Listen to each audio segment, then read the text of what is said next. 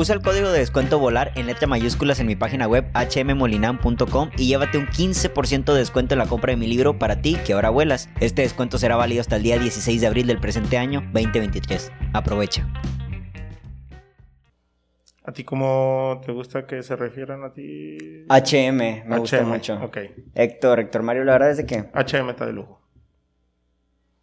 Hola, ¿qué tal? Bienvenidos todos nuevamente al Cuarto Amarillo, a un nuevo episodio del podcast No Me Crean Tanto. Mi nombre es Héctor Mario Molina y hoy traemos un invitado de lujo. La verdad es una persona que yo de hace tiempo ya había visto, oído su trabajo, sobre todo porque soy una persona que le encanta mucho este, este diseño de tatuaje, sobre todo esta cultura que hay detrás de lo que puede ser la cultura general del, del tatuaje, del, del, tatuador. Me he involucrado con muchas personas al respecto. Yo tengo como unos 12 tatuajes. Y justamente es una persona que yo he escuchado antes porque su trabajo suele ser muy realista. Igual ahorita vamos a comunicar exactamente cómo se le llama el nombre a esto que tú tatúas. Pero pues nada, la verdad es de que es una persona emprendedora, una gran persona que está sobre todo en uno de los mejores emprendimientos que hay de tatuaje aquí en la ciudad, que es Illuminati, aquí en Nuevo Laredo.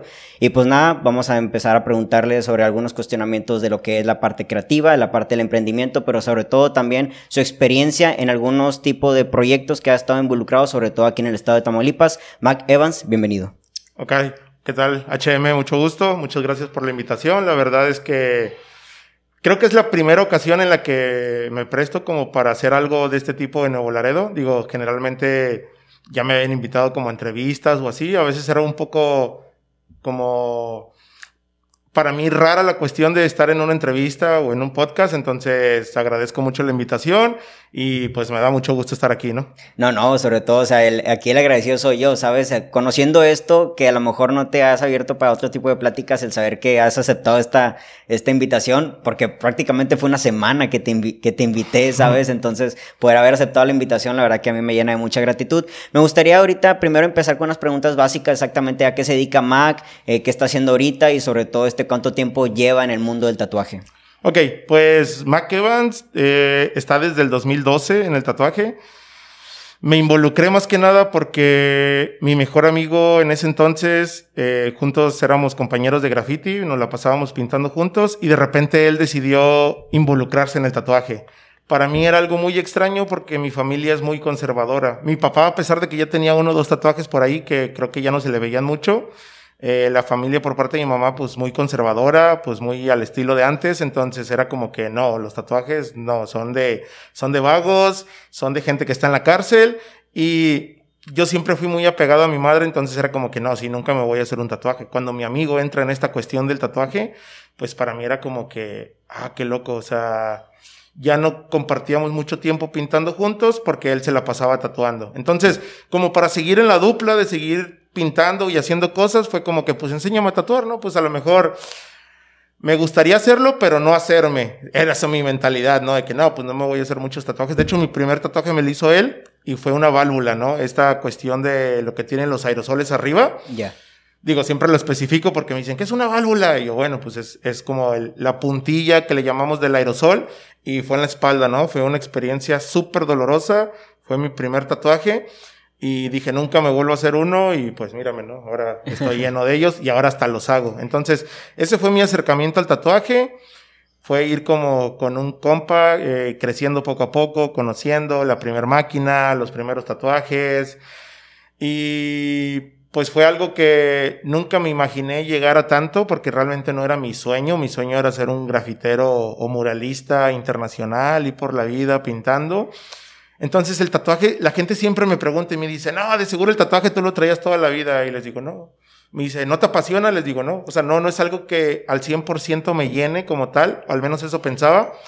Y era como que, no, pues es que lo hago porque es un gran sustento económico eh, para mí, porque pues ocupaba pues ese sustento, ¿no? Para mí, para mi familia. Ahora sí que no le falte nada a mi familia, entonces el tatuaje es un, un, gran como emprendimiento en la actualidad, ¿por qué? Porque ya es más aceptado, ¿no? Eso es como, por, por ahí fue como donde me fui desarrollando como artista del tatuaje. Fue ese, fue ese vehículo que te llevó en este caso a la vida que estás buscando, ¿no? En... Sí, no, es que al principio el tatuaje era como que el tatuaje te acerca a todo, o sea, el tatuaje te acerca te acerca al alcohol, te acerca a la fiesta, te acerca a las drogas, te acerca a todo. ¿Por qué? Porque todo el mundo quiere tatuarse. O sea, todo el mundo ahorita en la actualidad quiere ser amigo del tatuador. Entonces, cuando yo comenzaba, el tatuaje me traía, pues ahora sí que en la mera fiesta, ¿no? De hecho, donde, donde empecé a tatuar, era como que siempre se la pasaban tomando, se la pasaban de fiesta. Entonces, fue algo muy, como un ambiente en el que,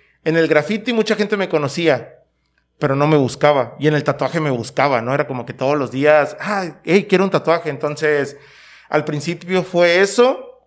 Eh, después paré un poco, me dediqué a trabajar eh, en la cuestión artística. Pero después el hecho de que naciera mi hijo sí me implicó como que, ok, necesito algo que sí me genere más eh, economía y fue que retomé el tatuaje. O sea, tal vez mucha gente no lo sepa, pero lo dejé tal vez uno o dos años parado, tal vez. No al 100%, pero sí ya nada más hacía un tatuaje a la semana o un tatuaje al mes en un lapso del 2012, 2014 más o menos. Vale, ahorita podemos ir más adelante en la cuestión de que cuando llega tu hijo ya empieza un emprendimiento, ya empieza como que en este caso una postura real ante un proyecto que puede llegar a más grande. Pero me gustaría irme toda esta parte atrás donde dices que tenías una familia conservadora y que tú ya tenías ese sueño de ser grafitero. Eh, ¿Cómo puede llegar a ser la opinión en este caso de llegar con la familia y decir, sabes que esta es mi postura de la vida, este es el sueño que yo quiero cumplir? Sobre todo ante una familia, yo también te entiendo en ese aspecto de que pues los eh, los, parámetros de las familias, las perspectivas de ese tipo de familias son este, termíname la escuela, consíguete un trabajo y no me hables de arte, ¿sabes? ¿Cómo fue esta, esta lucha, esta revolución quizás de, Evans con la familia? ¿Cómo llegó ese, esa no ruptura familiar, divorcio familiar, pero sí a lo mejor sabes que este es mi mundo y lo voy a ir a seguir? ¿Cómo, cómo es ese dialecto sobre todo entendiendo que esto fue muy joven y sobre cuando somos adolescentes, jóvenes, es cuando menos nuestros padres nos creen los proyectos que tenemos porque, oye, espérate, tú vienes aquí, tú vives aquí, tú tienes que hacer lo que queremos para ti. ¿Sabes cómo fue esa, esa etapa, Evan? Sí, pues eh, tengo una madre que la verdad siempre me ha apoyado, pero sí, al principio era como siempre, siempre me veía dibujando y era como que, ah, ok, te apoyo y dibuja y todo, pero ya cuando me involucré en esta cuestión del graffiti, de que ya es algo, a veces algo tanto muy urbano, a veces un poco ilegal. Vandalismo y todo esto. Exactamente, entonces, sí, la primera vez, recuerdo que una vez acompañé a unos amigos a pintar, eh, cacharon a mis compas. Y yo dije, pues yo no estoy pintando, no estoy haciendo nada, pues, o sea, en ese entonces no entendía Creo que fue mi primer acercamiento a, algo con la policía.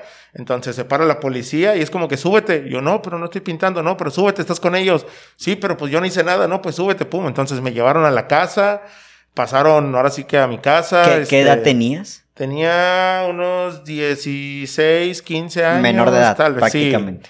Sí. sí, no, pues me treparon a la policía y mi mamá recuerdo que tenía un puesto de antojitos mexicanos y pues pasé yo por enfrente, ¿no? Y así como que dentro de una colonia en donde era una colonia en Ciudad Madero, Tamaulipas, donde la gente se dedicaba al negocio del petróleo. Todos los de esa colonia era como que eran trabajadores de Pemex, el cual pues es un ingreso en esa ciudad muy sustentable. Entonces, pues digamos que tenía vecinos que tenían económicamente vivían muy bien, ¿no? Entonces, de repente que el hijo de la vecina lo traiga la patrulla encima apenas cruzando la secundaria, pues era como que pues un choque bien grande para mí porque vi los ojos de decepción de mi madre, ¿no? Así de, de no, ¿qué acabas de hacer? Y sí fue así como que, madres, ¿no? O sea, ¿qué estoy haciendo? Pero pues, eres chavo, ¿no? Como que dices, eh, no pasa nada. Al día siguiente, pues mi mamá sí fue de que no, vete para tu cuarto, ¿no? Y fue como que, ah, ok. Y al día siguiente fue ir a la secundaria, regresar y mis aerosoles, mis válvulas, mis cuadernos, todo lo había tirado mi madre. O sea, así era como que no había nada, así fue como para mí como que, ah, la, o sea, es esa, es ese como choque entre enojo, pero a la vez, o sea, sabes que estás decepcionando como a la familia, o sea, como todo eso sí era como que un choque muy grande para mí porque me, me consta que mi madre siempre fue como que todo lo que puedas te apoyamos, ¿no? Pero tal vez este grado no lo entendió mucho. Y pues poco a poco como que se le pasó el coraje, vio que era lo mío, de repente pues ya traía toda la... O sea, tú como que era, a pesar de esta situación, no decidiste alejarte del graffiti, o sea, como que era a pesar de haber tenido a tu madre en decepción, dijiste, este es mi camino y sigue siendo el camino, ¿sabes? Es que, sinceramente, es difícil de explicar tal vez para muchos, pero cuando algo te llena, o sea, te llena, no, no, no puedes dejar de hacerlo, o sea, no, no puedes, o sea, por más que intentas decir, no, eh, no lo quiero dejar de hacer, lo haces, ¿no? hasta la fecha, a pesar de que ya no me dedico a hacer graffiti tanto como quisiera, pues me pongo a, a rayarme yo, o a rayar un cuaderno, o no sé, o sea, es algo que no se puede dejar. De hecho, o sea, es algo muy loco porque sí, el graffiti prácticamente fue el pie de todo lo que, de lo que soy ahora, ¿no? De hecho, gracias al graffiti conocí a mi mujer, ¿no? O sea, porque ella también era grafitera, pintamos en un evento juntos y nos conocimos, ¿no? Entonces, sí es como que puedo decir que el graffiti salvó mi vida, ¿no? O sea, suena algo muy loco porque dice el graffiti te mete en problemas ilegales. La cuestión es que pude salir como de esa ilegalidad o de eso que te mete el graffiti en problemas, lo enfoqué en algo más artístico, luego en un aprendizaje para otros. Pero sí, en un principio fue muy difícil. Mi madre, pues, muy decepcionada. Con el tiempo, como que me fue apoyando. Y hasta la fecha, pues, me creerás que no le gusta. O sea, sí es como que, ay, hijo, sigues con tus cosas. O incluso con el tatuaje, mucho menos, ¿no? O sea, de hecho, cada que llegaba a la familia, eh, mi abuelita en paz descansa, acaba de fallecer, era como que, ay, mi hijo, ya no te hagas más tatuajes, ya no te hagas más dibujos en la piel. Y de que, no, abuela, no me he hecho nada. Dice, ¿cómo no? Si estás todo rayado, ¿no? Entonces, de que no, pero pues es que me gusta, ¿no? O sea, era como que mm, le agarré amor al tatuaje gracias al graffiti, porque de hecho me tatuaba puras cosas de, de grafiteros. De hecho, todo mi brazo izquierdo es como puros trabajos de artistas, Banksy, Pez, Caos, eh, Aris, Aníbal Pantoja, o sea, artistas que yo admiraba, como que fue el vehículo para empezar a tatuarme, ¿no? De que, ah, ok, ya estoy dejando un poco el, el, graffiti, pero quiero algo que me recuerde que algún día fui grafitero. y eso es lo que el tatuaje ha hecho en mí. Perfecto. Oye, una pregunta con respecto a la perspectiva del graffiti, ¿no? Yo lo algo que, que, he interpretado del arte es de que el arte tal parece que esconde siempre una parte quizás hasta socioeconómica de la misma cultura, ¿no? El graffiti sí está muy expuesto en los barrios bajos, ¿no? Sí está expuesto a personas que a lo mejor están buscando eh, eh, no, no problemáticas ante la vida, pero que son personas que genuinamente o abandonan la escuela, son personas que no les agrada tanto el tema de los estudios.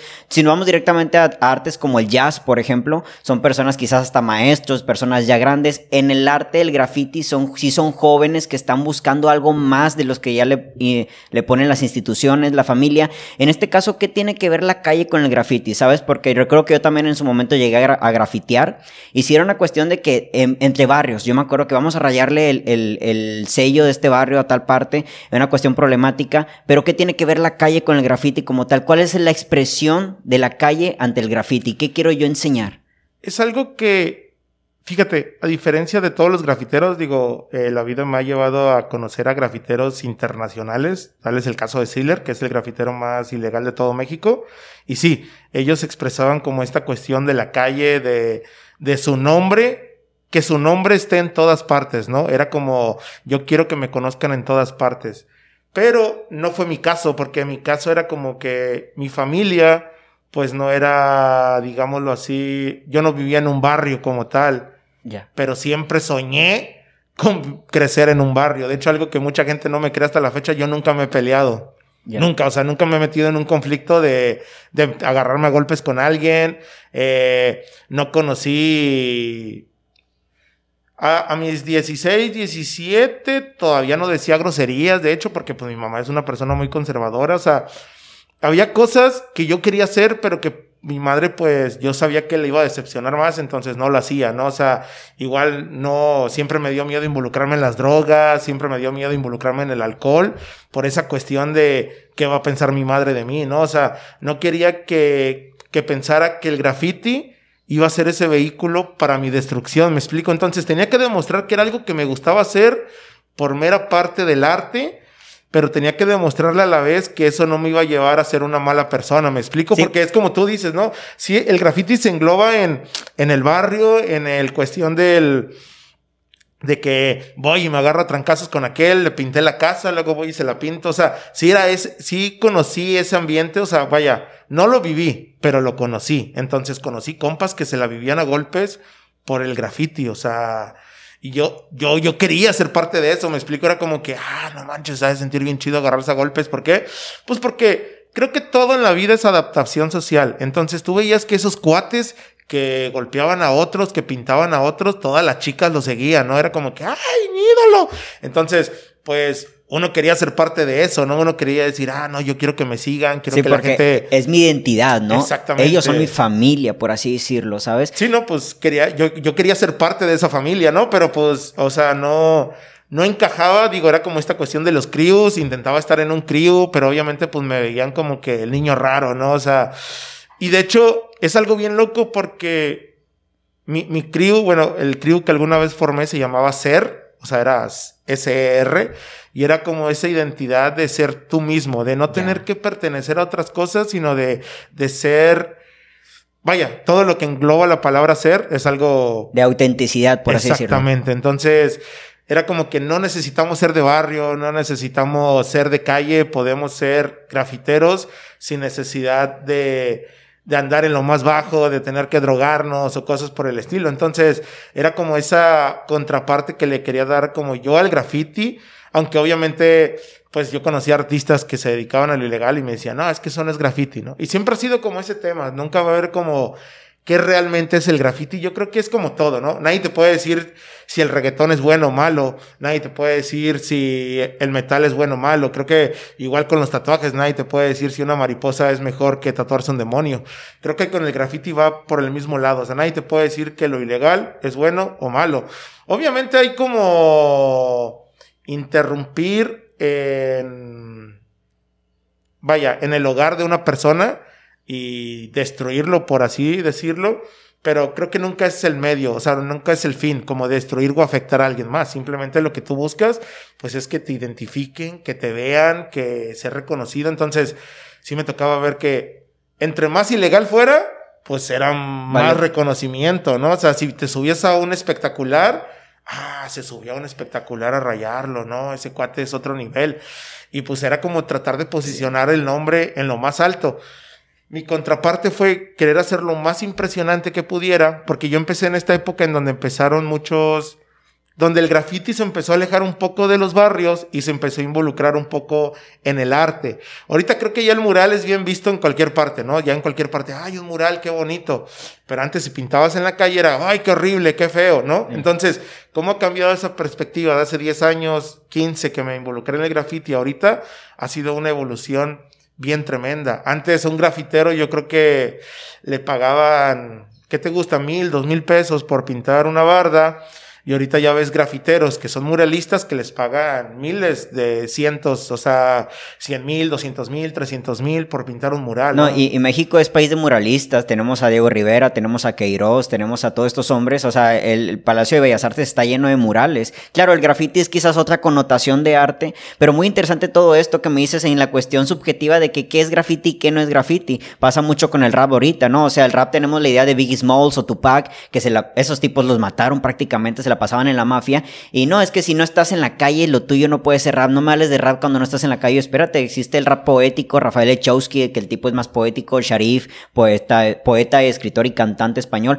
Pero volviendo un poquito a, a tu tema, se me hace muy interesante esta cuestión en la cuestión del ser. ¿Vale? Porque hasta la calle misma es una máscara de la sociedad. Buscamos pertenecer a un grupo social porque justamente necesitamos esa identificación, ¿tú crees? O sea, yo creo que el ser humano viene a convivir, viene a crear lazos, a crear conexiones y justamente la calle puede ser una gran conexión, pero en este caso tú lo querías referir un poquito más a lo artístico, que el arte sea mi conexión. Sí, pues es que siempre es, te digo, yo creo que todo siempre lo he visto como desde la adaptación social, el empezar a tomar, el empezar a fumar. Digo, la primera cerveza que te tomas no es agradable, sinceramente, es un sabor raro, amargo, entonces, pero lo haces porque los demás lo hacen, ¿no? Porque quieres encajar en un círculo. Entonces, ahí es donde uno buscaba encajar en, en esos círculos cuando realmente creo que tú puedes crear tu propio círculo, no tienes que encajar en el círculo de los demás. Creo que tú puedes como ser esa cuestión única, o sea, de decir, puedo hacer esto y no tiene que ir por donde van los demás. Y funciona o no, no lo sabemos, es como todo, no sabes si lo que tú estás haciendo ahorita te va a llevar a un buen punto o te vas a quedar estancado, pero pues es una moneda al aire. Yo creo que aquí en la vida todos venimos a aventar monedas al aire. Nadie tiene su vida resuelta. Nadie. O sea, ni siquiera la persona que nació en cuna de oro tiene su vida resuelta, ¿no? El día de mañana se meten en las adicciones por no conocerlas y pum, ahí se pierde. ¿Me oye, explico? Oye, Sebans, pero ¿cómo encuentro yo, te hago esta pregunta, ¿cómo encuentro yo la autointensidad cuando estoy justamente buscando encajar en unos grupos que me están haciendo daño? Porque bueno, todos buscamos esos grupos, ¿vale? Todos buscamos en la fiesta, las personas y hasta la pareja, ¿no? a veces terminamos mintiéndole a la persona con la que estamos saliendo, pues para aparentar algo y que se quede con nosotros. Yo creo que la parte esencial para salirnos es la autenticidad, pero ¿cómo la encuentro en un mundo de tantas máscaras, en un mundo de tantos, tantas cajitas y todo el mundo se quiere meter más en más cajitas? Sí, pues bueno, actualmente creo que algo que me ayudó a mí, que nací en la etapa del Internet. Nací en la etapa de la tecnología, en la etapa en la que podías empezar a investigar, a indagar muchas cosas. Yo siempre he sido un, ser como muy autodidacta, entonces me encanta la fotografía, empiezo a buscar. Me encanta el graffiti, empezaba a buscar, pero no solo empezaba a buscar lo que todos hacían, empezaba a buscar otras corrientes que se pudieran incorporar al graffiti entonces, es algo como lo que estoy viviendo con el tatuaje. ¿Por qué? Porque hay tantas ramas del tatuaje. Igual había tantas ramas del graffiti que buscabas como que lo tuyo fuera de alguna manera especial. Y pues, es buscar, buscar y a prueba y error, ¿no? Porque empiezas a hacer esto y resulta que alguien más ya lo está haciendo y dices, puta madre, ya alguien más lo está haciendo. Entonces, bueno, pues tengo que hacerle algo diferente para que se vea diferente a lo que alguien más está haciendo. Entonces, siempre cuando empecé a hacer, a buscar esta cuestión del graffiti, sí era muy reconocido porque pues las letras que hacía yo de volada decían, ah, las hizo Evans, ¿no? Porque pues de repente ya le metía ciertas cosas que mis compañeros o otros círculos de grafitis, de críos estaban, no estaban haciendo. Entonces yo veía mucho, siempre como que me he impuesto a mirar lo más top de lo que uno está haciendo, no lo que hace el vecino, sino lo que hace alguien más arriba. Entonces, yo ya no me ponía a ver lo que hacían los demás grafiteros, yo ya me ponía a buscar, ah, ¿qué están haciendo en Europa, no? Y de repente, no, están agarrando extintores para pintar. Y me juntaba con mi crew y dije, hey, vamos a juntar un extintor y agarramos a pintar con el extintor, ¿no? Entonces, en lo local era hacer lo que nadie estaba haciendo.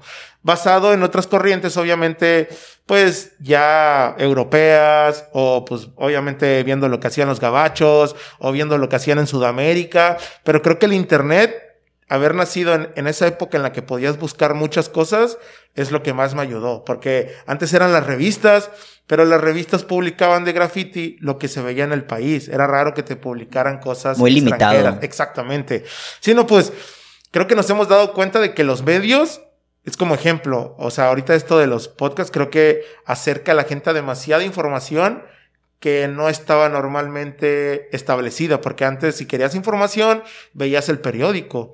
Y estás hablando de que el periódico, la televisión, son medios que están controlados por alguien más. Por medio de intereses, hay unos que le tiran pues a un partido político, otros que le tiran al otro, o sea, todo está manipulado en este caso. Entonces, esta cuestión, por decir, de los podcasts, es como que es alguien que meramente expresa lo que siente, invita a otras personas a expresar lo que sienten y no tenemos un limitante. Aquí no hay alguien que me diga no puedes decir groserías, no puedes hablar de drogas, no puedes tirarle un partido. Entonces creo que esta cuestión de los medios, del YouTube, de las redes sociales, eh, han hecho que toda la información sea para todos, ¿no? O sea, que de hecho el conocimiento sea más amplio y así fue como yo conocí muchas herramientas en el graffiti y fue que dije, ok, tengo que ampliar el horizonte y hacer más cosas. Entonces, la autenticidad en este caso es una construcción del ser. Tú dices que estabas buscando, estabas innovando, estabas investigando, eh, hasta en este caso comparando, ¿no? Mi trabajo se parece al del otro, ¿no? Entonces podemos decir que en este caso Evans construyó la autenticidad por medio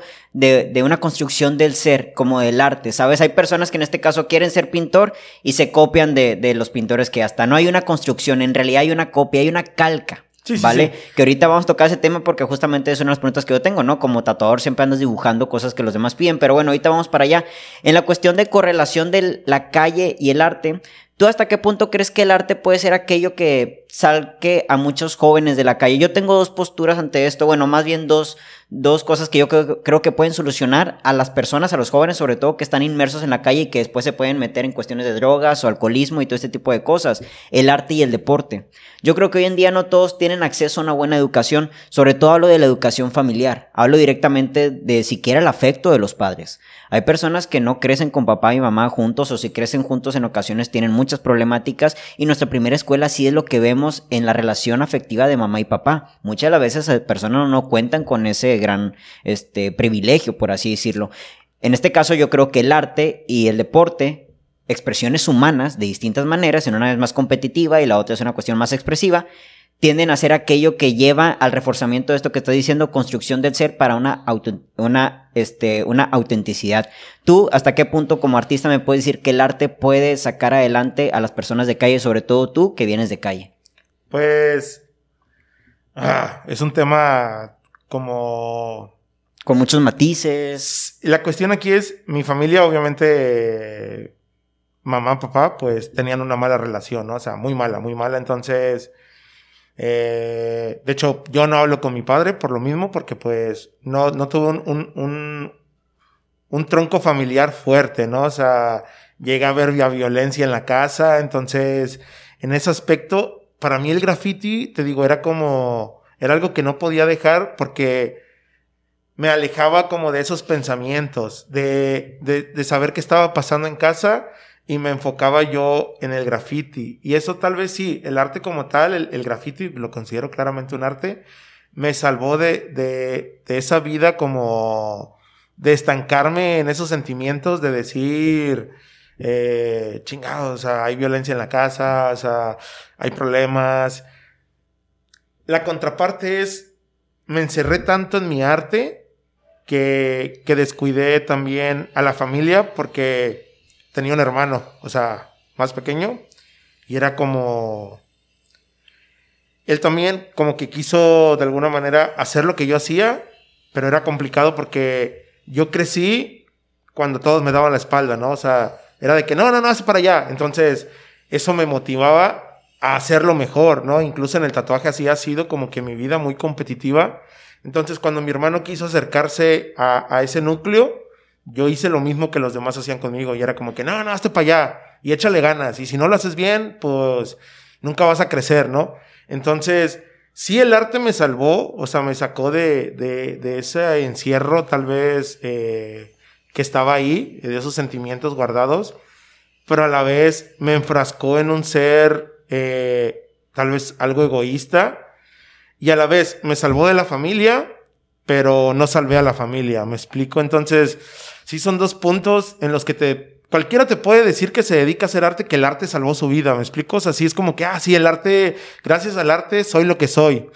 Sí, gracias al arte soy lo que soy, pero también me ha metido en demasiados problemas. O sea, a mi hermano lo mataron hace tres años eh, y fue tal vez porque yo nunca pude como salvarlo a él de, de eso mismo que el arte me salvó a mí. O sea, me sacó de ahí y tal vez él ocupaba ese apoyo y nunca se lo di, me explico. Entonces él agarró otros corrientes, otros ambientes, eh, se involucró en cosas que no estaban bien y pues terminó mal, ¿no? O sea, entonces sí fue como esa cuestión de, ah, sí, el arte te salva, te, te saca de muchas cosas, pero a la vez el arte me ha metido en muchos problemas, ¿no? O sea, me ha enfrascado en crecer y he crecido tanto que tal vez le cerré las puertas ya. a muchas personas cercanas, ¿no? Entonces, eso sí ha involucrado como que esta cuestión de que tanto es excelente, pero a la vez tienes que tener cuidado de cómo lo utilizas. Te tienes que tener este balance en que el arte es el arte, pero mi familia y mi vida íntima es mi vida familiar, ¿sabes? Sí, exacto. O sea, es, es, difícil porque no hay un libro. O sea,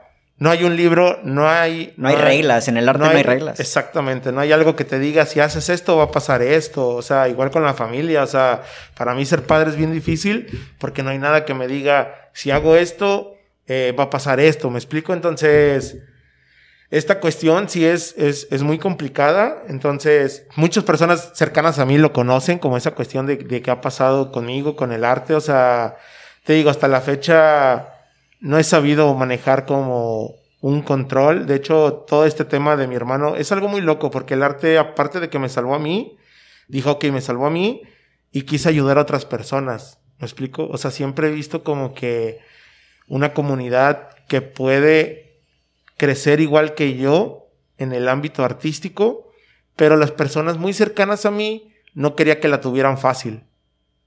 Porque yo sentí que si la tenían fácil, no iban a batallar, ¿me explico? Y no iban a valorar lo que algún día iban a poder lograr hacer. Sí, no, justamente en las dificultades es cuando el ser humano crece, ¿no? ¿Quién seríamos nosotros sin los problemas? ¿Quién seríamos nosotros sin las pérdidas en este caso? Y muy interesante lo que dices en este balance del arte y tu vida, porque mucha gente quiere ser su propio jefe, ¿no? Con un emprendimiento, cuando en realidad si te duermes, puedes terminar siendo también tu propio empleado. O sea, puedes ser también esclavo de lo que tú acabas de construir. Un tema muy interesante, dices cosas para, para podcast para largo, pero me gustaría avanzar un poquito en este tema de ayudar a la gente cuando justamente me quiero que me platiques un poco la experiencia de cómo fue cuando estuviste yendo a varias partes del estado de Tamaulipas para poder hacer exactamente qué en con, con respecto de correspondencia de tu propio arte como graffiti en este caso. Eso se dio gracias a, una persona que estimo demasiado. De hecho, desde aquí es neoleradense, se llama Imelda Cázares, y ella se acercó a mí porque yo veía que hacía graffiti, yo veía que hacía eventos. No solo hacía graffiti, llegó un momento en el que hacía eventos. Yo ¿De, qué, edad, ¿De qué edad estamos hablando ya? ¿Eh? ¿De qué edad tuya te estamos hablando ya? 21, 22 años. Ah, yo hacía eventos en donde juntaba a muchos grafiteros, juntaba a raperos, eh, pedíamos bardas de escuelas secundarias y no solo era yo pintar, sino hacer algo colectivo. O sea, no solo ser yo mismo, sino hacer algo colectivo, invitar a mucha gente a que, a que el, el graffiti creciera en mi comunidad, ¿no? Porque pues era mal visto, entonces lo podemos sacar de ahí, ¿no? Podemos hacer cosas espectaculares.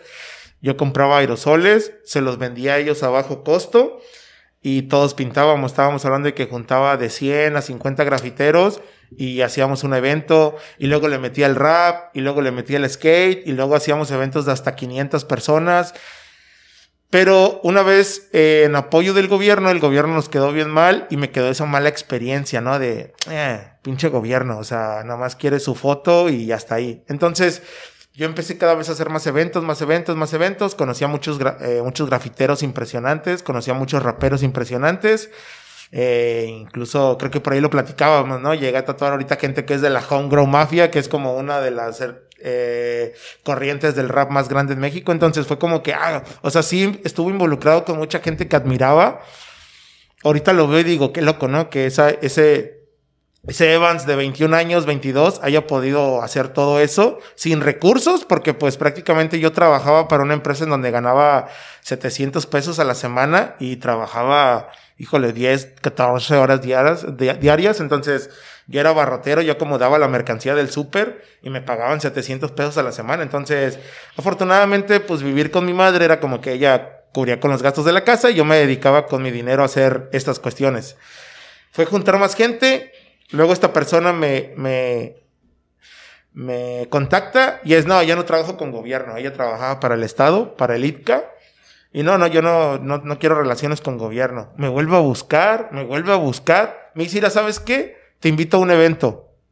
Va a ser un evento en Nuevo Laredo, va a ir Booster, va a ir Real, va a ir Peste, van a ir muchos grafiteros famosos.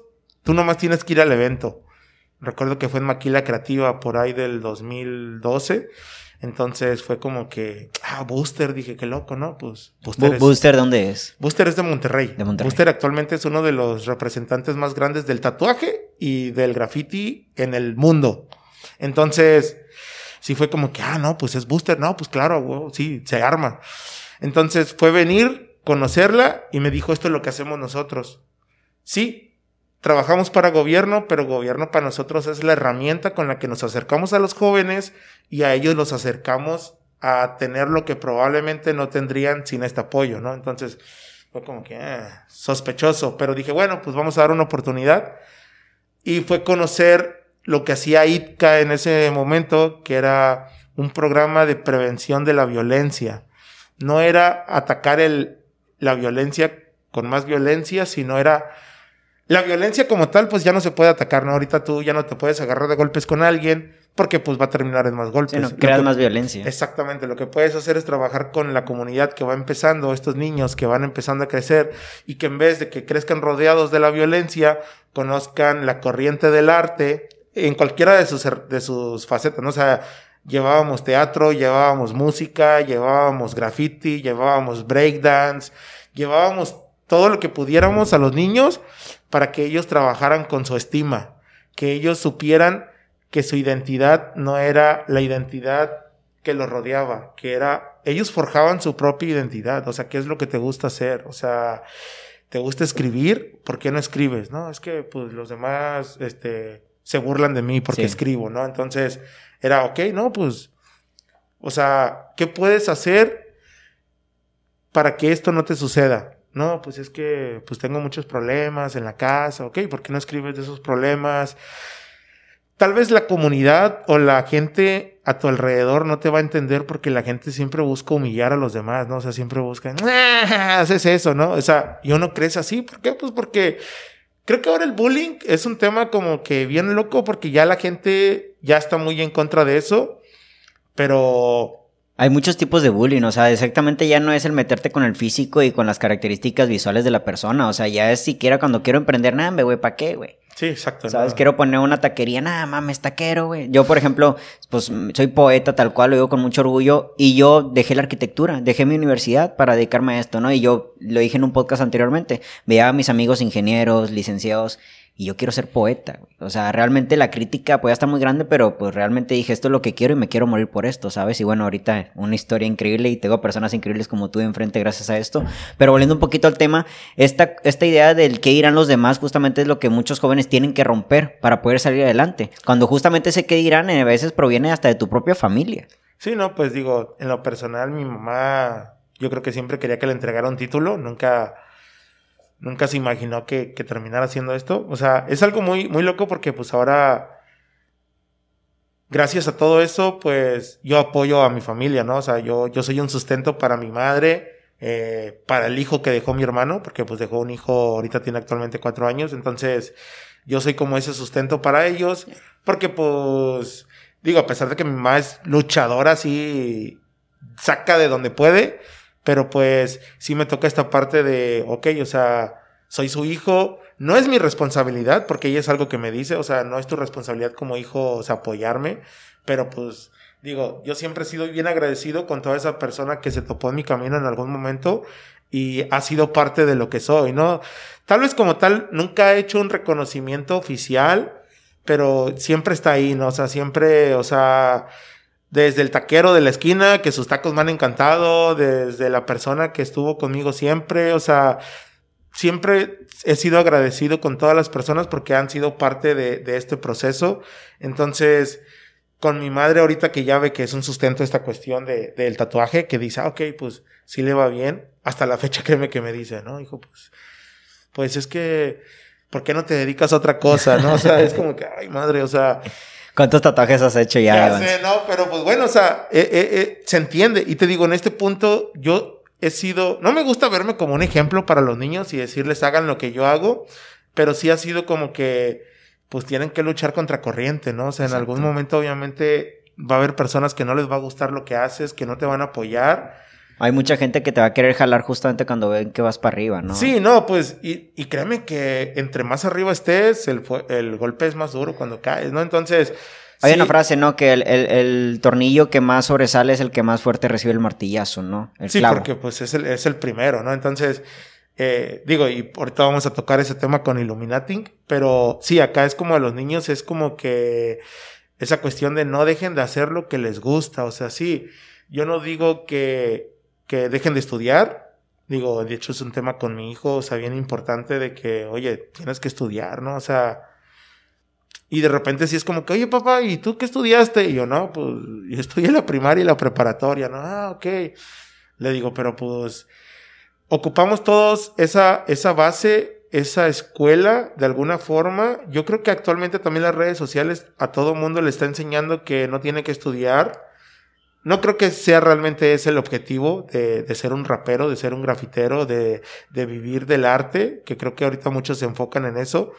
Sí es importante estudiar, o sea, sí es importante saber de matemáticas, cómo quieres llegar a, a crecer económicamente si no sabes multiplicar, me explico, si no sabes sumar, si no sabes dividir, si no sabes restar.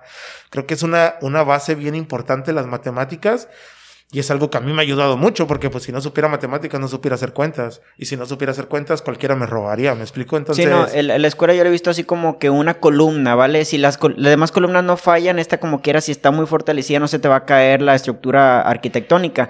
Obviamente hay personas como en este caso tú que a lo mejor no recibieron ese título que tú me dices, pero tenías tan fuerte la columna, la columna del arte que esa te funcionó, pero no siempre te funciona. Hay gente que también la apoya al arte, pero se te cae esa columna y qué tengo encima, ¿sabes? Me quería retomar, quisiera retomar el tema de Tamaulipas, ¿sabes? Que es un poquito de lo que estamos ahí hablando. Te contactas a esta persona, ¿vale? Ya vas al evento donde conoces a todos estos grafiteros y cómo ya es, el, ya es tu idea, ya es tu abertura de decir, ah, bueno, perfecto, sí voy a colaborar. Era como lo que me había dado la calle, que era salvarme de mis problemas, saber que podía salvar a otros, ¿me explico? A que me tocaba conocer niños de 8 años que le preguntabas, oye, ¿qué quieres ser de grande? ¿No? Y no, pues es que no importa lo que quiera. O voy a ser pescador como mi padre o voy a terminar en el narco, ¿no? Es lo, que la narcocultura nos ha traído un poco, esa cuestión de que el dinero es fácil. Entonces, dices, un niño de 8 años, o sea, en ese momento yo tenía 22, 23 y lo veía como que, jaja, qué loco, ¿no? O sea, no, no pienses eso. O sea, qué loco que pienses eso, pero no lo pienses ahorita que soy padre y mi hijo tiene precisamente ocho años, sí es como que retomo esas ideas del 2012, 2014 y es como que, o sea, un niño de la edad de mi hijo que me diga eso actualmente, pues ya como soy padre, o sea, sí lo puedo tomar como, no, o sea, ¿cómo vas a creer que un niño va a pensar eso? O sea, un niño lo único en lo que tiene que pensar un niño es en jugar, en divertirse, ¿me explico? O sea, lamentablemente esta cuestión de, de a veces de la adaptación social, de la narcocultura, de no tener una identidad propia, te acerca a querer hacer esta persona adulta, a querer ya crecer, a querer ya ser un adulto, a decir ya quiero dinero, ya quiero carros, ya quiero mujeres. Y, y algo que fíjate que yo veo bien mal a veces en los papás es en alentar eso. Oye, mijo, ¿y cuántas novias tienes ya? Oye, mijo, ¿y, tú cuántas novias vas a querer? O sea. Al varón, ¿no? Al niño, hasta se le dice no llores, ¿no? En este caso. Exactamente, sí, no, o sea, es de como que. Esa cuestión, de hecho, es un tema con mi señora, porque mi señora siempre es como que tienes que dejarlo llorar, ¿no? O sea, tienes que dejar que él llore, que él se exprese, porque creo que en la experiencia de mi señora es como si estos sentimientos no los sacas a tiempo, se van acumulando. Sí, eh, a mí me gusta mucho leer sobre psicología y justamente el llanto libera algo que se llama oxitocina que genera en el cuerpo una sensación de paz, ¿vale? Cuando tú no liberas esta parte del llanto, justamente la vas acumulando. Las personas que acumulan sus emociones tarde que temprano van a salir, pero de forma explosiva, en forma de dinamita. Y justamente los hombres, por quizás eh, por su fuerza, pueden llegar a, explotar en, por medio de golpes, por medio de violencia, ¿no? Quizás las mujeres pueden explotar por otros medios, pero al menos hay más inteligencia emocional en las mujeres con el respecto de, de, poder llorar. Para los niños, desde pequeños se los enseña a varios, ¿no? De que los hombres no lloran, por ejemplo, ¿no? Que realmente termina siendo después un hombre que, que retrae sus emociones, usa a los demás como objetos, nunca termina por expresar lo que siente y termina golpeando o en las drogas o en la bebida, mucho tipo de cosas. Sí, no, yo, yo eh, digo, la ventaja de haber pasado por tantos problemas es que no los quieres para tus hijos, ¿no? Entonces, a mí también, yo siempre decía algo, ok, nosotros ayudamos a los niños, bueno, no, no me gusta decir la palabra ayudar, contribuíamos con los niños a fortalecer su estima mediante el arte, pero algo que siempre he dicho era que yo aprendía más enseñando que queriendo aprender. ¿Me explico? No era como que yo... La escuela sí me enseñó mucho, pero era como que esta parte de que nada más te sentabas a escuchar, ¿no? O sea, yo, yo estoy en contra de la educación bancaria, de eso que te enseñan año tras año, que es lo mismo.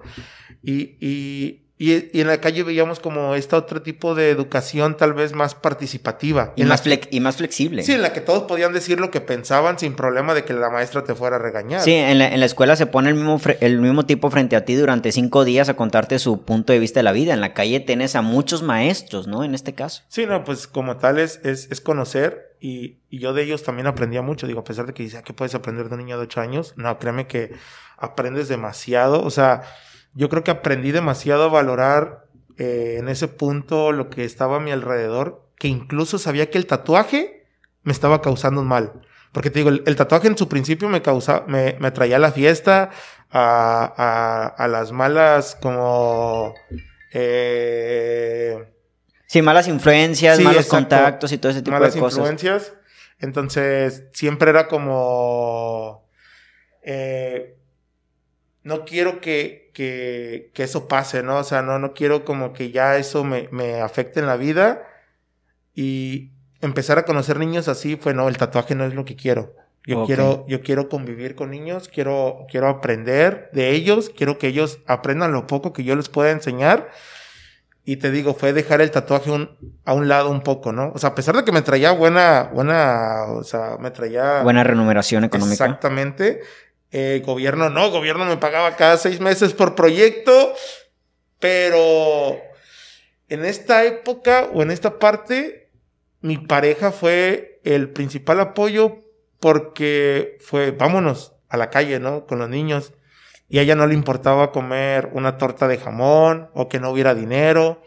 ¿Por qué? Porque era como, estamos haciendo algo más grande, ¿no? No, no estamos creciendo económicamente, sino que estamos ayudando, tal vez, contribuyendo a la comunidad a, a probablemente de 10 que enseñes, solamente dos escuchen y de esos dos solo uno aprenda, para mí ya era suficiente. Sí, es suficiente.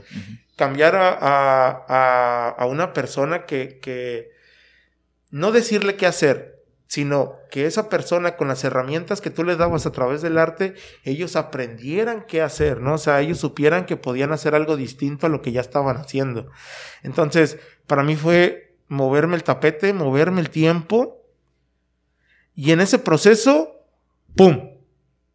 Mi señora queda embarazada, entonces se acerca un niño, me sigue encantando esta vida de, de compartir el graffiti, el arte con los niños, pero ganar una plata cada seis meses o cada proyecto, o no saber si iba a venir un proyecto, o no saber si gobierno iba a cambiar, iba a seguir apoyando. Sí, exacto. Era muy complicado. Entonces. era mucho riesgo. Exacto. O sea, era. Sí, o sea, estaría con ganas porque yo tenía compas que, que se dedicaban a la gestión cultural y tenían a sus hijos ahí y los niños eran súper felices, me explico, convivían con más niños, pero económicamente la cosa no era tan buena, entonces sí era como para mí, es el futuro que quiero para mi hijo, o sea, es esa parte que te preocupa de saber si realmente a él esa felicidad de convivir con más gente era lo que realmente le iba a causar felicidad, a pesar de que pasáramos hambre, o no iba a entender esta cuestión de pasar hambre. Yo no la entendí de niño. Yo no entendía a mi madre por qué pasaba hambre, ¿me explico? Yo no entendía por qué mi madre no me compraba mis Jordan. Yo no entendía por qué mi madre no tenía un carro. Yo no entendía por qué mi madre no me podía dar lo que a otros niños les daban, ¿me explico? Era un coraje a veces en esta cuestión de crecer y decir, ¿por qué yo no tengo lo que los demás niños, no? ¿Por qué mis zapatillas están rotas? ¿Por qué no tengo la playera de marca que quisiera? Entonces, ese era un chip que yo traía de no quiero que mi hijo crezca como yo. Entonces, fue, ok, sí, lo cultural está bien padre, la gestión está grande, pero creo que ahorita ocupo enfocarme en que al menos mi hijo no duerma en el piso, ¿me explico? A que no pasar hambre. Y ahí vamos al emprendimiento y ahora sí podríamos hablar directamente de Illuminati, ¿no? Exactamente, ahí viene este trampolín en regresar al tatuaje. Todo fue gracias a un amigo que se llama Miguel Quintero y él me dijo, oye, yo tengo un estudio de tatuajes, vente a tatuar. Es que ya sabes que no tatuó tanto, pero sí lo ocupo. Me dice, yo tengo un estudio, no, no me des nada, vente conmigo. 2014, eh, ya con mi hijo, pues, en brazos. Y fue, pues va, vamos a ver qué pasa. Y sí, me iba bien, me iba bien, me iba bien, me iba bien, me iba bien. Pero eh, por alguna razón, yo quería salir de, de Ciudad Madero, Tamaulipas. Yo quería salir de, de mi zona de confort, de saber que podía llegar a la casa de mi mamá, a la casa de mis suegros a dormir. Quería batallar, quería como sentir esa sensación de, de empezar de cero. La incertidumbre. Para echarle ganas. Entonces, yo no me podía ir de Tamaulipas porque tenía pendientes todavía con gobierno, que tenía que entregar reportes, tenía que entregar proyectos. Y ok, Tamaulipas, Ciudad Madero, para mí no es porque sea de ahí, pero es de las ciudades más bonitas, es turístico, hay comida muy rica, entonces era como que es lo, para mí era como que lo más impresionante de Tamaulipas, porque ya conocía todo Tamaulipas, ya conocía desde la ribereña hasta el altiplano, hasta el centro, hasta la frontera, o sea, conocía todo de Tamaulipas y sin duda, a pesar de que no me gusta la playa, Madero se me hace de las ciudades más bonitas de Tamaulipas, entonces fue esta cuestión con mi pareja decir, ¿a dónde vamos? ¿No? O sea, ¿qué, qué hacemos? Y eh, mis compadres, pues, eh, que fueron los que me, invitaron a esta cuestión de la gestión cultural, vivían en Nuevo Laredo. Entonces, fue como que, ok, ahí hay dinero. Sinceramente, Victoria, ni de broma. Esa ciudad a las 8 o 9 de la noche se apaga. Matamoros, no. Reynosa es muy grande, me molestan las ciudades grandes. Entonces dije, bueno, vámonos a Nuevo Laredo. Es como que frontera ya me decía yo llegando, dije, bueno, pues saco mi visa, me voy a trabajar de obrero, no sé, o sea, era como que, no sé, como que esa cuestión de, ok, ocupo de alguna manera hacer dinero, ¿no? Entonces, yo entendía que Nuevo Laredo tenía un capital económico muy grande. Y cuando venía para acá, era como que sí había tatuadores, pero no había un proyecto grande que involucrara al tatuaje. Era lo mismo, en los estudios de tatuajes a donde ibas y veías al tatuador drogándose, veías las botellas de alcohol por un lado, veías que estaba fumando mientras tatuaba, que no se cambiaba los guantes, o sea, ves esas cuestiones que yo decía, ok, o sea, aquí se puede generar algo algo bueno. Algo higiénico, algo nuevo. Sí, algo, algo, o sea, innovar en esa cuestión. Lo mismo que cuando el graffiti, que, que, buscaba innovar en lo que yo hacía, en, en, ser esa persona distinta, en el tatuaje creo que también podías generar algo, entonces fue como que, ok, pues vamos a ver. Al, al principio no fue así, ¿eh? O sea, al principio fue llegar a Nuevo Laredo, eh, sufrí la incomodidad de tener a mi familia, a mi señora y a mi niño arrimados en una casa, o sea, de, de, sí, de personas que nos querían mucho, pero no dejas de ser arrimado, ¿no? Y sí, sí.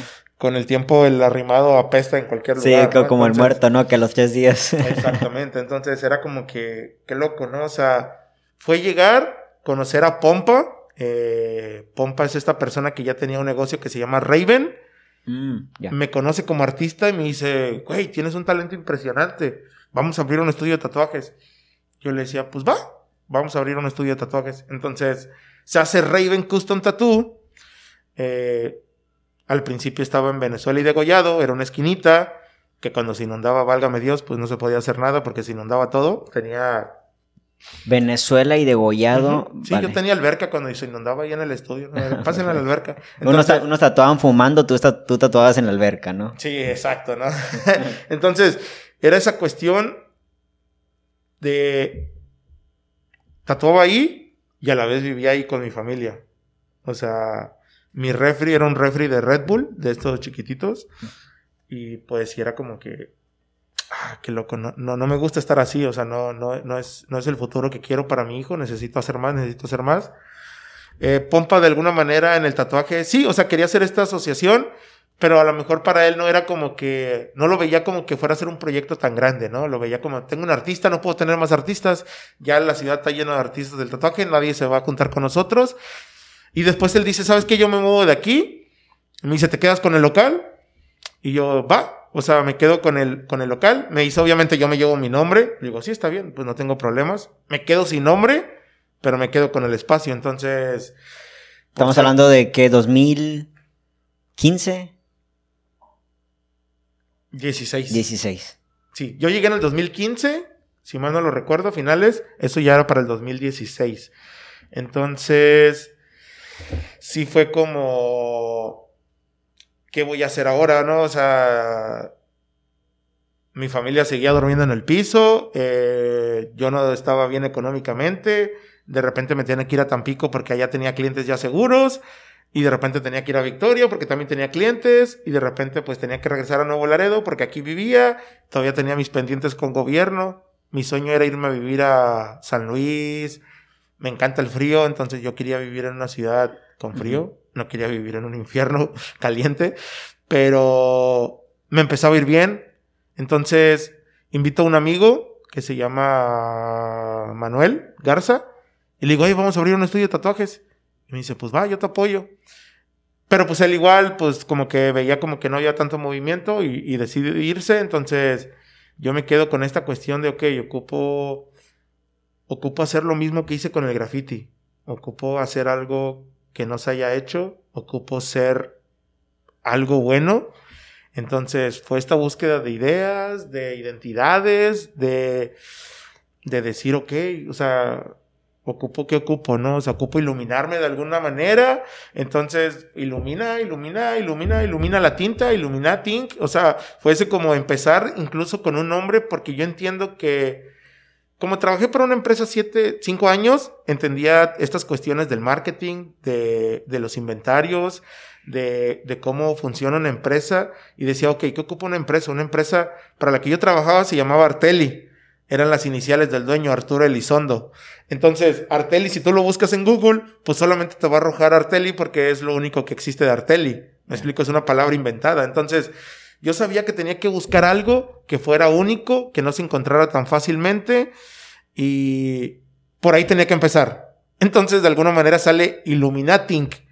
Hasta la fecha la gente piensa que matamos cabras en el estudio y que somos una secta y que te andamos con capuchas y que, no sé, pertenecemos a los masones. Hasta la fecha todos los... ¿Eres masón? Yo, no, no, porque Illuminati. Y es esta palabra de que es que no es de los Illuminatis, es de más bien la, el juego de la palabra de Illuminat, Inc. O sea, ilumina la tinta.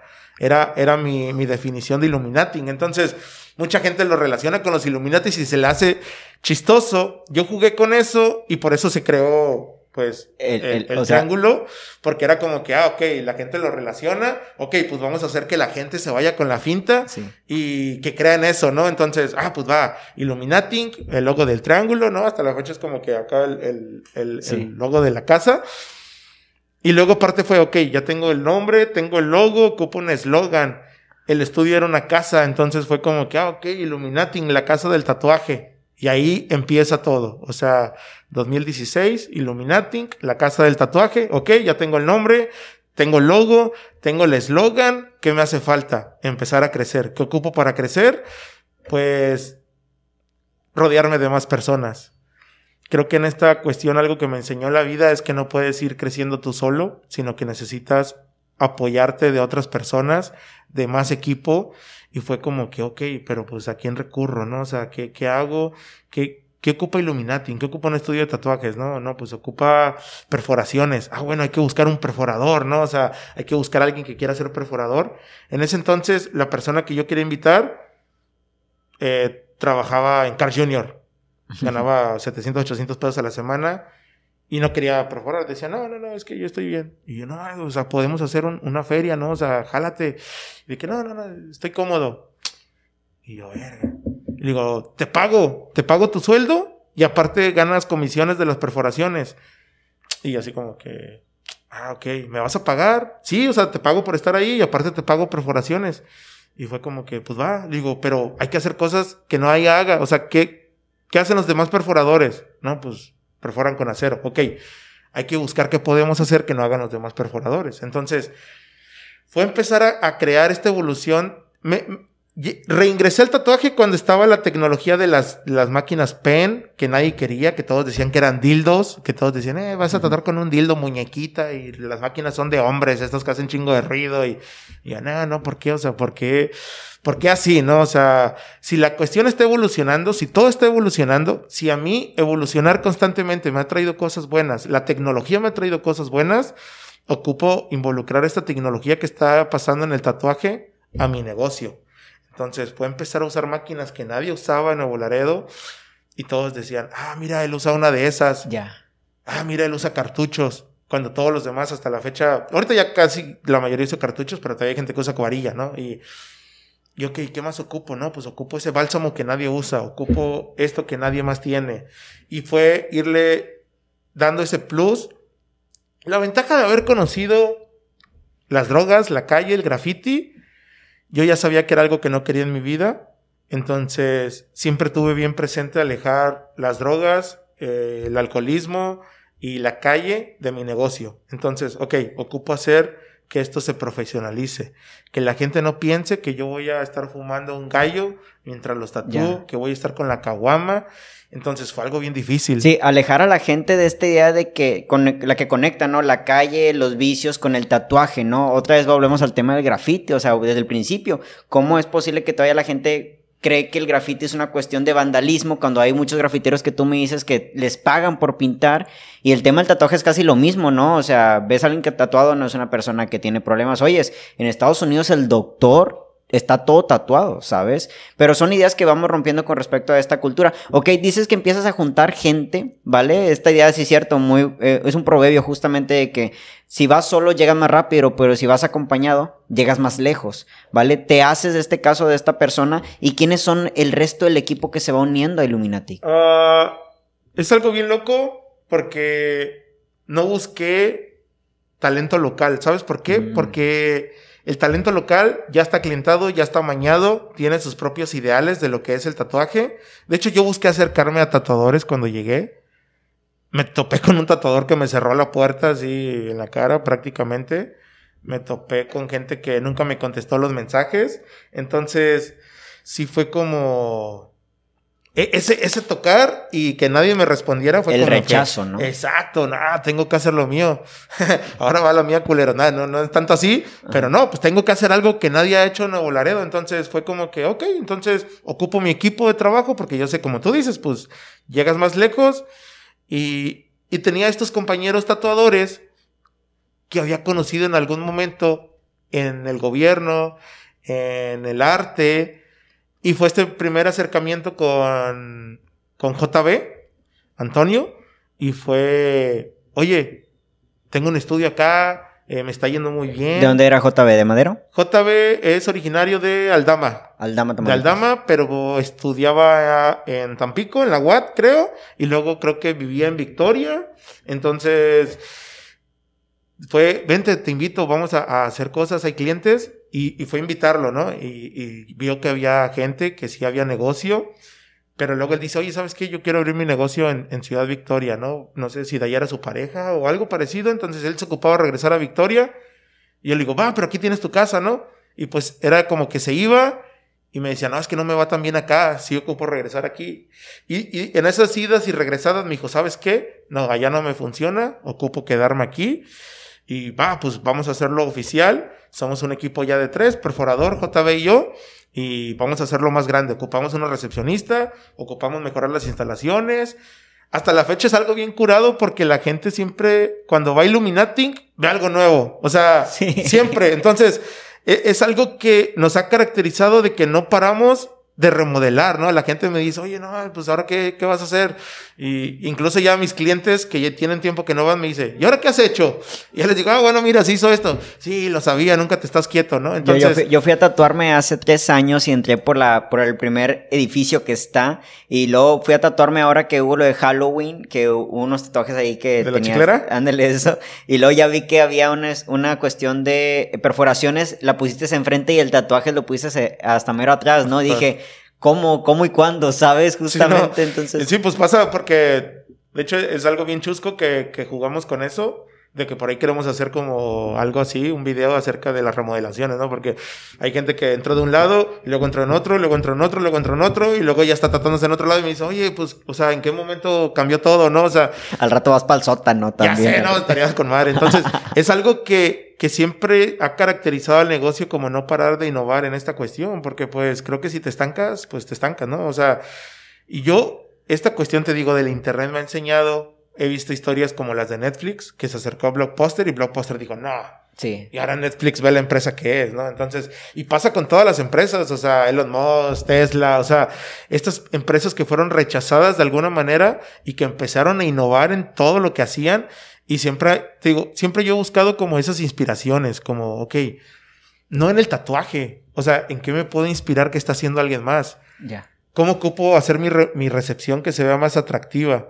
Mi recepción, bueno, la recepción que, una de las recepciones ya no es, ya es otra, pero bueno, la penúltima recepción era este fondito de muchos colores que yo alguna vez vi en Sephora, mi señora maquilla, entonces eh, conozco Sephora de pies a cabeza y fue como que, ah, mira qué loco se ve eso. Y me acerqué y era ver cómo funcionaban los colores, ok, es una tira de luz indirecta y en el fondo es una cartulina pegada de muchos colores y da un efecto como si fueran LEDs de muchos colores y dije, lo tengo que hacer. Entonces, eso ha sido siempre como inspirarse en otras cosas para aplicarlas en el negocio. Y está bien loco porque no tenemos un arquitecto, no tenemos un diseñador de imagen, no tenemos un diseñador de interiores. Todo ha sido parte de nosotros. O sea, de, las ideas que se nos ocurren, que vemos en otros lados, es como que, ah, mira, eso hay que hacerlo en el estudio. Entonces, ahí fue el ir creciendo. Esta persona, eh, JB, pues se incorpora eh, en las instalaciones. Y luego fue, ok, ¿a quién más invitamos? No, pues hay otros dos tatuadores de allá de, Tampico, eh, Brian y Cristian que le andan echando ganas, ¿no? Van aprendiendo, pero o nosotros ya hacíamos piezas grandes, ocupábamos a alguien que hiciera lo que nosotros no podíamos hacer, que era piezas pequeñas. Porque tienes que abarcar en un negocio sí, todo. todo lo que puedas, ¿no? Entonces. Hay gente que va a tatuarse un lunar, ¿no? Tipo. Exacto. Entonces, ok, ocupamos a ellos dos, ¿no? Pues mira, o sea, parecen modelitos, están bien guapitos, este, parecen hermanitos y vamos a traérnoslo, ¿no? Y fue a hablar con Brian a Brian lo conocí cuando él tenía escasos 15 años en un evento de los que yo organicé y era un huerquillo con las expansiones de este tamaño y, ah, qué loco. Y, ¿qué onda, güey? no sé qué. Y entonces, o sea, lo conocí como tal, como un niño. Digo, no ha crecido mucho Brian. Entonces, pero vaya, o sea, lo conocí como una mirruñilla. Entonces. Un saludo a Brian que mata todo a mí. ya sé, ¿no? A todo el equipo. Y, y él era muy amigo de Cristian. Eran como dos hermanos inseparables. Y pues si me traía uno, me tenía que traer a otro. Entonces yo sabía que era un paquete de dos por uno y dije, pues va, me los traigo. Entonces de repente ya éramos cinco en un área muy pequeña y fue donde dije, ok, esto tiene que crecer un poco más, tenemos que ampliarlo. Empezamos a ampliar las instalaciones, se, se agregaron ellos dos. Luego fue ok, ocupamos ya no solo un recepcionista, un administrador, alguien que maneje las cuentas, porque yo todo lo hacía, entonces, ok, pues ocupamos traer a, otro recepcionista y que el recepcionista que está ahorita se encargue de las cuentas. Y entró Marquitos, Marquitos entró como recepcionista, Marquitos trabajaba en City Club y fue como que hace muchos años él se había acercado a mí para querer aprender a tatuar. Yo siempre estaba en contra de esta cuestión de enseñar porque yo creo que no puedes enseñar a alguien si no tiene las herramientas que tú tienes. Entonces, mi primer acercamiento con él fue, hazte de buenas herramientas y luego regresas a ver si te puedo enseñar. Ya. Nunca lo hizo, ¿verdad? Sí siguió tatuando y cuando él presenta su solicitud para ser recepcionista, yo digo, ah, qué loco. O sea, me impresiona mucho cuando alguien deja el ego por un lado y es capaz de dejar eso, él ya era tatuador, me explico, él ya tatuaba, pero dijo, no, yo quiero acercarme a ellos y lo voy a hacer mediante un puesto tal vez bajo. Sino como esta idea de, crecimiento, ¿no? Me acerco con los que saben. Exacto. Porque yo no lo sé todo. Entonces, va, dije, se le da la oportunidad y conforme vayamos viendo, pues vamos viendo si empieza a tatuar. Hace las mejores líneas que yo, o sea, mil veces hace mejores líneas que yo, Marquitos, en la actualidad.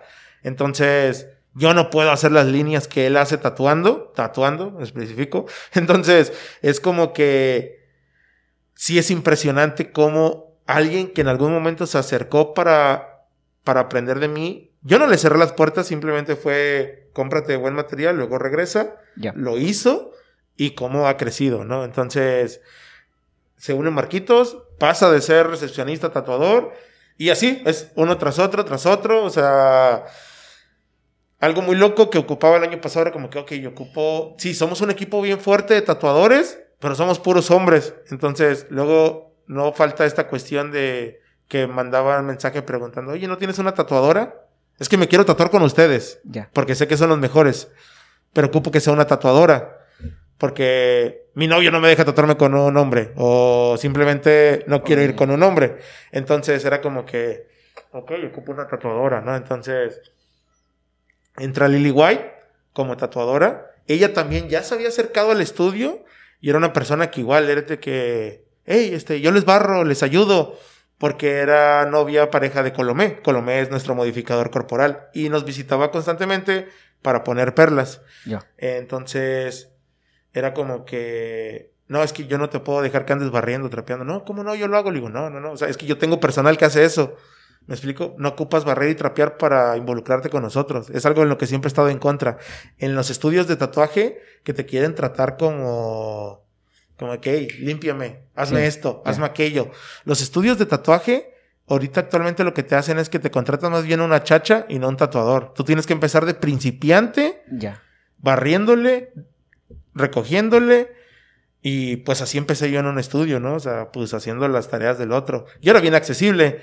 Pero como viví eso y de repente viví una que otra humillación, entonces dije, no, la gente no tiene que pasar por eso, o sea, la gente no tiene que empezar eh, limpiándote los pies para crecer, ¿no? O sea, no, no digo que le voy a dar las mismas facilidades que a todos, pero no lo quiero humillar, ¿me explico? Entonces fue como que, no, no te preocupes, o sea, mira, ¿puedo acercarme a ustedes? Sí, puedes estar mientras tatúo y luego ya fue creciendo sorprendentemente también hace muchas mejores, mejores líneas que yo. Entonces, es ahí donde te das cuenta que cómo la vida cambia, ¿no? O sea, cómo alguien que se acercaba a ti para aprender ahorita ya hace mejores cosas que tú, ¿no?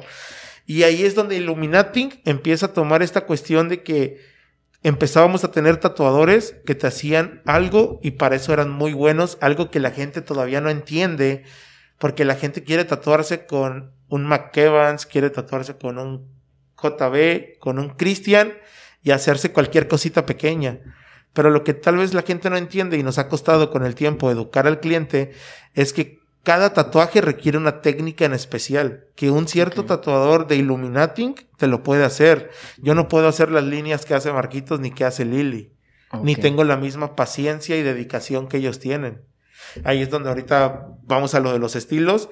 Yo mi estilo es más por así decirlo, un poco rápido, un poco sucio, lo puedo llamar, no es tan puro, tan limpio como el, el de JB, que hace sus sombras bien pulidas, las mías son más rápidas, pero igual mi trabajo es más como, como que me acostumbré a hacer graffiti, a hacerlo rápido, a pintar cosas grandes, lo quería aplicar en el tatuaje. Entonces, en el tatuaje me empezó a mover la competitividad, ¿no? O sea, sí, ya tenía en Nuevo Laredo un estudio muy fuerte, iba creciendo bajo un equipo muy grande. Mi completa admiración para mis compañeros porque han crecido impresionantemente. Pero no ocupaba ser el mejor tatuador de Nuevo Laredo. Ocupaba ser el mejor tatuador de México. Ocupaba ser el mejor tatuador, si se puede, del mundo porque yo quiero enseñarle a mi hijo que el día de mañana se puede vivir de lo que te gusta hacer siempre y cuando le eches todas las ganas del mundo, ¿no? Entonces, en esta cuestión, siempre mi familia me apoyó porque pues yo me la pasaba prácticamente de arriba abajo, ¿no? O sea, la competitividad me ha movido y era empezar a, a viajar, a competir, a intentar ganar premios, hacer eso que nadie en Nuevo Laredo había hecho. No teníamos en Nuevo Laredo, creo que no existe hasta la fecha, un artista eh, que sea multiganador de premios, ¿no? Entonces, yo decía, yo quiero darle eso, o sea, no solo a Nuevo Laredo, a Tamaulipas, ¿no? O sea, yo quiero crecer en ese aspecto, quiero competir, y fue como fui creciendo. Entonces, mi primer premio, de hecho, está muy loco porque fue en Laredo, Texas, fue un premio internacional, fue mi primer premio en realismo y fue como que una motivación a, empezar a, a, crecer, ¿no? Fue por ahí 2017, creo. Eh, ya dos años, un año y medio después de que se había hecho el concepto de Illuminating. Y después de ahí fue, ok, ocupo ganar más premios, ocupo ganar más premios. Ahorita tengo alrededor de, de 60, 80 premios nacionales e internacionales. Que pues, si lo divides, cada expo se hacen por semanas. O sea, prácticamente yo desde que empecé, no sé, tuve que haber ido al menos a una convención al mes para haber ganado todos los premios que tengo ahorita actualmente. No fue así, porque pues en una convención me traía cinco o seis premios, porque metía diferentes categorías de tatuaje. Pero sí, la cantidad de premios que tengo, comparación de las expos, y eso que pues atravesó pandemia, estamos hablando de que dos años fue no hacer nada. Parado casi. Exactamente. Que fueron los dos años que más creció el estudio, déjame te digo. La gente no mm. tenía nada que hacer. ¿Me explico? Sí. Tú sigues ganando tu dinero, incluso desde tu casa. No hay antros, no hay bares, no hay restaurantes. No hay restaurantes. ¿Qué hago? El cine se acabó también, casi, casi. Sí, ¿qué hago? O sea, ¿qué, qué hago de mi vida? ¿Qué hago? Ya no puedo ir al, al, bar a presumir mi botella de bucanas y que todos los demás me vean.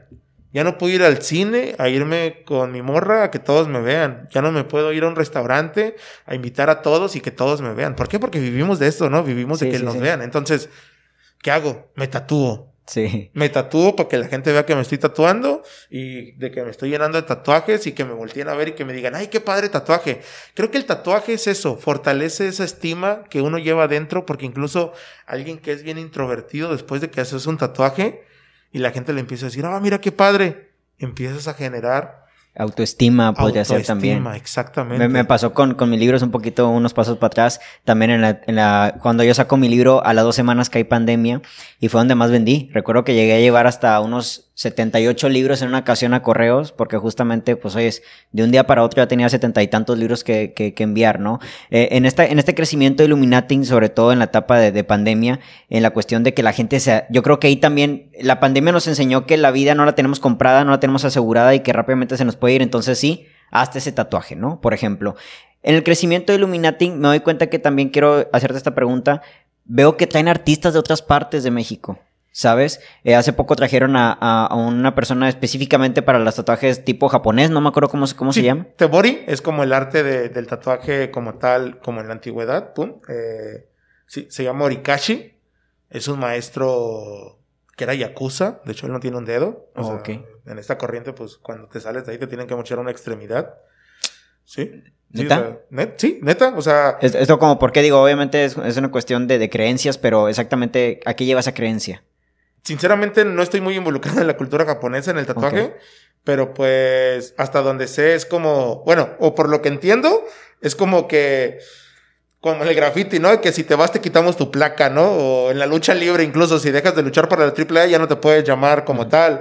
En un, digo, yéndonos a otros extremos, incluso eh, en el narcotráfico hasta donde se conoce la cultura, si quieres dejar de trabajar no puedes, o te matan o pasa algo por el Ya, estilo. ya. Entonces en la cultura japonesa, pues es como que si ya no quieres ser yakuza, nos ocupamos quedar con algo de tuyo. Ok, ya. Entonces te mochan una extremidad como para que te puedas salir de ahí. Entonces es algo que me platicaba Habs, que es como su, su aprendiz y traductor aquí en México y el que lo trae.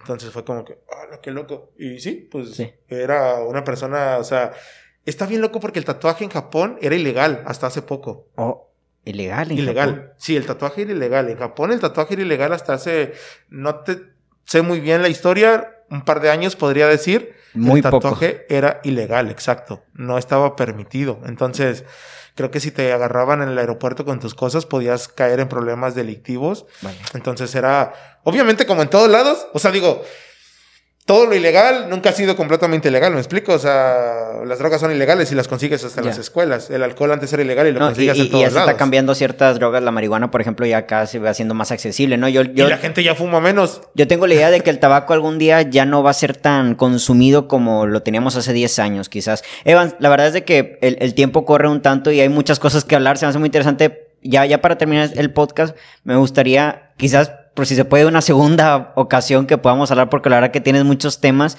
Pero sobre todo quiero preguntar qué sigue para Illuminati exactamente, ¿vale? Porque sí, vemos mucho crecimiento y vemos cómo va, va abordando ciertos temas que va haciendo que la casa del tatuaje se vaya haciendo casa también de perforaciones, se vaya siendo- siendo casa de donde la gente pueda acercarse por cuestión higiénica y de diseño. ¿Qué sigue para Illuminati exactamente para seguir creciendo en esta cuestión, sobre todo que me dices de- del ejemplo de Blockbuster y, Netflix? Estas empresas, igual Netflix, eso no lo quita que se tiene que seguir innovando porque mañana llega una empresa más chingona y también la tumba. ¿Qué es, qué es- no tal cual es el deseo de Illuminati, pero qué sigue para Illuminati para seguir innovando y generando esta convivencia entre la gente de Nuevo Laredo? A muchas son sorpresas. Este, sí traemos dos, tres sorpresas que algo que no se ha hecho en Nuevo Laredo todavía al 100% bien. Eh, por ahí queremos, esta cuestión de la chiclera se evolucionó y sorprendió demasiado a la gente. Sí. Tenemos pensado que la que sigue en Halloween sea algo enorme, sea una fiesta completa, no sé. Perfecto. Por ahí estamos hablando con el apoyo de Dirección de Cultura, tal vez cerrar la calle y hacer una fiesta a lo grande, traer unos DJs. O sea, Mm. queremos eh, que esto ya... Está bien loco porque siempre para mí Illuminating fue como que trataba de no involucrarlo tanto a los medios, por lo mismo esta razón de que nunca había estado en un podcast o en una entrevista.